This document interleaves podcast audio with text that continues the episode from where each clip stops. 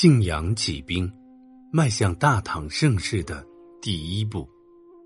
隋朝则因此成为一个极其短命的王朝。大家好，欢迎来到秦观天下，中国历史必读精选。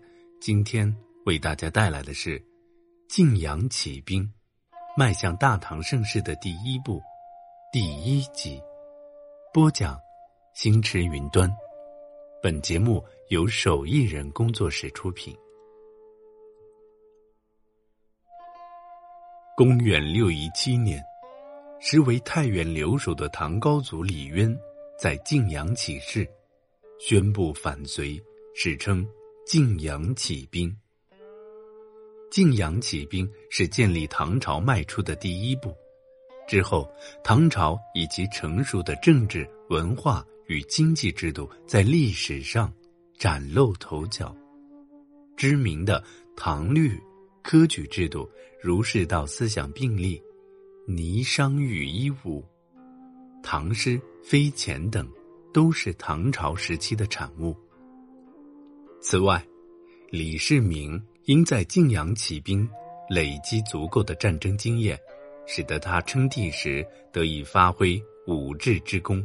开疆拓土，被称为“天可汗”，万国来朝，长安自此成为国际化的大城市。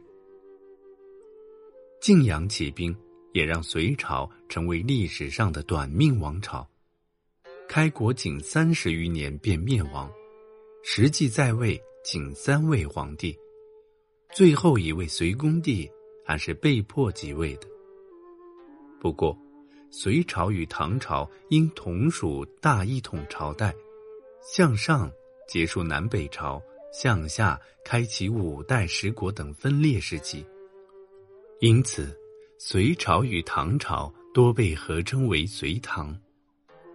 李渊为什么要反隋呢？从时代背景来说，当时隋炀帝杨广骄吝自负、铺张浪费，还因为兴建东都。开凿运河，使得民不聊生。后来，杨广出兵攻打高句丽，皆败北而归。隋朝国势衰微，各地开始爆发民变，比如河北起义、江淮起义、芜湖起义等。其他不服杨广的各种势力，也在暗自谋划反隋。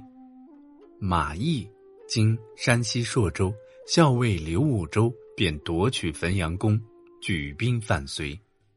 从个人原因来说，杨广对李渊极不信任，派遣亲信高君雅、王威偷偷监视他的一举一动，让李渊受到巨大的压力。为什么杨广要这么做呢？首先，李渊本身是北周人，北周晋帝禅位给隋文帝之后。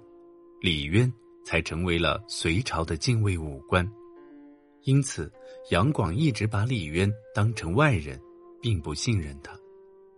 其次，李渊个性豪爽，喜欢结交朋友，当时的天下英豪几乎都与他把酒言欢。杨广知道后特别不快，觉得李渊迟早会图谋不轨，因此派遣亲信暗中监视。一开始。李渊并不是真的要反隋，后来由于杨广实在荒淫无道，导致天下大乱。刘武周的起事与太原距离甚近，也带给李渊极大的威胁。因此，李渊必须有所作为。加上李世民事先已有打算，为李渊做好联络事宜。找到许多愿意助李渊起事的好汉，李渊完全有能力起义，因此，李渊下定决心在晋阳起兵，正式反隋。